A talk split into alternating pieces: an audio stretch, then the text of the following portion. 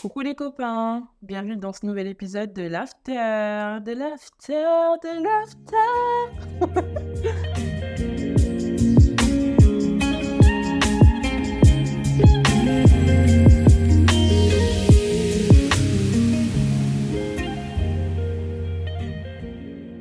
Petit disclaimer, cet épisode n'est pas du tout un hommage à notre cher Shine, malgré le nom. Aujourd'hui, je viens vous raconter mes péripéties et mon chemin vers la liberté d'esprit. En français, je vais vous parler de confiance en soi, d'estime de soi et des défis de la vie. Quand j'étais plus jeune, j'ai toujours eu plein d'idées. Je testais euh, vraiment tout ce qui me passait par la tête. La danse euh, au square à côté de chez moi avec mes copines, euh, le chant, le roller, le blogging, l'écriture. Franchement, si vous saviez le nombre de skyblogs que j'ai eu, c'est indécent. Et en plus, il y en a...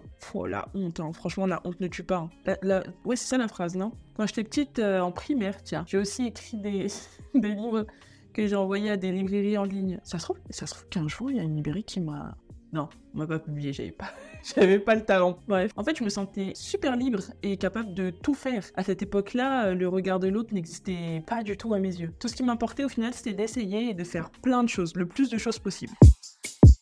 Cet état d'esprit libéré et confiant, au final, je l'ai gardé assez longtemps. Je dirais que j'ai pris conscience que le regard de l'autre existait à la fin du lycée, euh, début des années fac, en 2016. Franchement, l'entrée à la fac, pour moi, euh, ça signifiait un changement de vie, la découverte des études supérieures alors que j'étais pas forcément sûre de ce que je voulais faire, euh, la peur d'être moins bien que la moyenne, d'être trop différente, de pas trouver ma place. Ouais, c'était c'était difficile. En plus, je vivais une période compliquée, disons, un deuil. Et ouais, c'était l'entrée dans la vie d'adulte avec ses problèmes et ses nouveaux challenges et je sais pas si j'étais prête. En fait, je me sentais toute petite dans ce nouvel univers qui me paraissait beaucoup trop grand pour être conquis. J'avais l'impression d'être entourée de moins de personnes qui me ressemblent, d'être à l'écart des autres et donc potentiellement sous leur regard. Et pour moi, c'était le début de la fin. Ça y est, je doutais de moi. Par chance, au cours de cette euh, expérience de vie, j'ai pu construire un entourage sain autour de moi et vivre des moments de dingue. franchement, ma deuxième année de fac, c'était pépite. En janvier 2018, je suis partie en échange en Finlande. Tout l'été aussi, je suis partie euh, en stage euh, en Espagne. C'est la première fois que je voyageais si longtemps seule. Je suis partie 8 mois au total et franchement c'était incroyable. J'ai vécu la vida loca, j'ai fait des rencontres de dingue. D'ailleurs bisous à ma sœur Sarah, à Taylor, Daniel Manon, Lydia, les Belges, Joyce, Alexis, tous ceux qui passent par ici. Bref, à cette période, j'ai connu une perte de poids incroyable. Moins 25 kilos, ouais. Et ça m'a beaucoup aidé à reprendre confiance en moi, à me sentir à nouveau comme les autres. J'étais pas moi, mais je me rapprochais de celle que j'étais et ça faisait du bien. Et c'est qu'à la rentrée 2018, je dirais que euh, je me suis retrouvée. J'ai décidé de faire un service civique. Euh, peut-être que je ferai un épisode là-dessus, hein, si ça vous intéresse. Bref, ça a été une expérience vraiment très enrichissante professionnellement parlant et personnellement aussi. Là, je me sentais vraiment moi. Genre, j'avais pour moi, j'étais libre. Physiquement, ça allait mieux. Mentalement, ça allait aussi mieux. J'avais vraiment l'impression d'apprendre beaucoup sur moi. Enfin, déjà d'avoir appris énormément sur moi quand j'étais en échange. J'avais aussi l'impression d'avoir trouvé ce que je voulais faire dans la vie. Et ouais, c'était cool d'avoir des perspectives d'avenir et je me sentais à nouveau capable de réussir. Du coup, jusqu'ici, le regard de l'autre, je savais qu'il existait. Hein. Il était là, mais il n'impactait pas vraiment ma vie de tous les jours. Et ça, ça a duré jusque l'été 2021 euh, où, ouais, vraiment là, tout a changé ma vie a fait un 360 degrés. Ouais, j'ai déménagé. Me voilà dans une autre région, à plus de 400 km de ma famille et de mes amis, dans un nouvel appartement. Je suis à la fin de mon aimant de communication. Je vis une rupture désastreuse suite à une relation amoureuse dans laquelle je me suis totalement oubliée et dans laquelle je vais pour l'autre. Ça, j'en parlerai plus tard, donc euh, restez branchés. J'avais l'impression d'avoir perdu mes super pouvoirs. J'avais perdu confiance en moi, en mes capacités. J'avais perdu euh, mon grain de folie. Bref, j'étais plus moi-même. En plus, j'avais pris du poids. J'avais l'impression de me tromper dans mes études. J'avais plus le goût de rien. Et euh, j'avais commencé à développer euh, de l'anxiété. Franchement, au concours de la gominable, là, j'avais gagné le gros lot. Hein. C'était wouh, tout pour moi.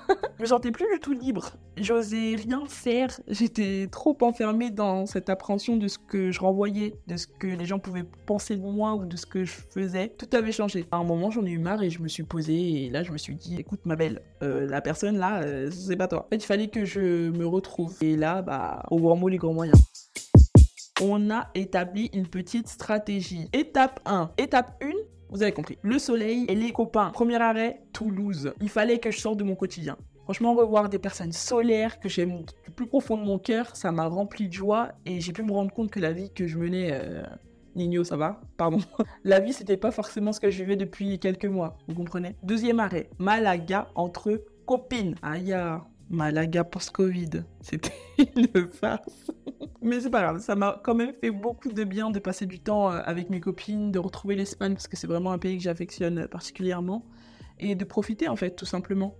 D'ailleurs, bisous au barman euh, du rooftop qui m'a fait goûter le tequila euh, du feu de Zeus. Je fais des shout à tout le monde, on dirait qu'on est sur Skyrock ici. Bref, après les copains et le soleil, L'étape 2, se sentir bien chez soi. J'ai vraiment eu besoin de recevoir mes amis chez moi parce qu'au final, ma maison, c'est eux. C'est à partir du moment où on a célébré mon appartement et que j'ai passé du temps avec eux bah, dedans que j'ai pu m'approprier mon nouvel espace de vie. Enfin, je me sentais chez moi et ça faisait du bien. Une fois qu'on se sent bien chez soi, on retrouve le goût du risque. Étape 3. Du coup, j'ai pris des décisions.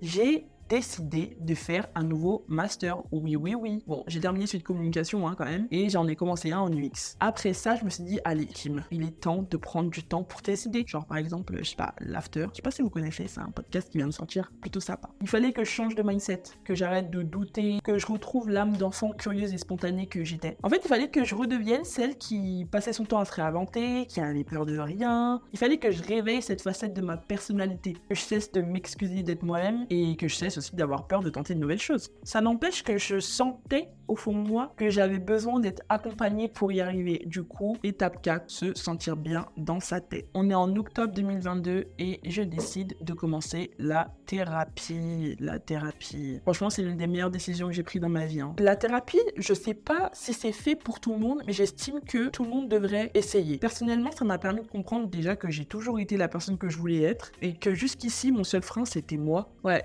pas les autres. Bibi, moi, crazy, non? C'est dans la continuité de cette nouvelle dynamique de vie que j'ai décidé de créer l'After. Mon doux podcast de vos oreilles, là. Franchement, je suis fière. Qu'il fonctionne ou pas, euh, moi, ça m'est égal. Hein. J'estime que tout projet, même le plus petit, est le début d'une aventure forcément enrichissante. Et ça, que le résultat soit positif ou négatif. Hein. Les copains, il faut qu'on arrête de se préoccuper du regard des autres. Parce que déjà, premièrement, tout le monde s'en fout de ce qu'on fait. Et puis, même si quelqu'un s'y intéresse, c'est pas forcément négatif. Et dans le cas où ça le serait, bah, moi je trouve que il demande beaucoup plus de courage à l'un d'essayer qu'à l'autre de se moquer. Mais c'est stylé. Molière ou quoi, putain Sur cette phrase super sympa, je vais conclure cet épisode. Bah ouais, je sais, toujours trop court. Merci beaucoup de m'avoir écouté. J'espère que ce nouvel épisode vous a plu et qu'il vous a potentiellement requinqué et redonné envie d'oser. Osez, osez, Joséphine Osez Joséphine, Alain Bachung, un banger, je veux rien savoir. N'hésitez pas à vous abonner au podcast, à laisser un avis et à rejoindre la commu sur mon compte Instagram l'after underscore podcast. J'ai d'ailleurs fait un petit post sur lequel vous pouvez venir me raconter euh, dans quelle situation vous vous sentez le plus confiant ou confiante.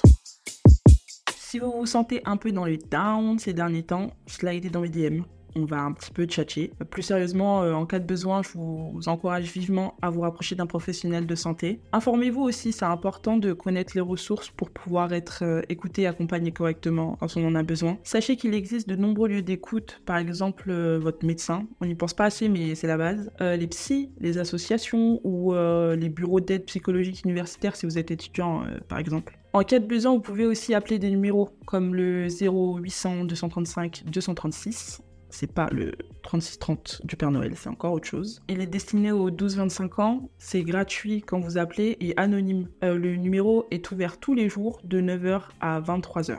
Je vous invite aussi à écouter des podcasts. Euh, des fois, ça peut aider à se sentir moins seul, à se changer les idées, à avoir des réponses ou même simplement à s'informer. Moi, j'en ai deux trois à vous conseiller il y a Salut ça va, Raconte-moi ta dépression et Musae, vrai coup de cœur celui-là. Bref, je vous mets quelques ressources euh, sur la santé mentale, genre des numéros, des liens utiles euh, et ma sélection de 2-3 podcasts hein, en description d'épisode.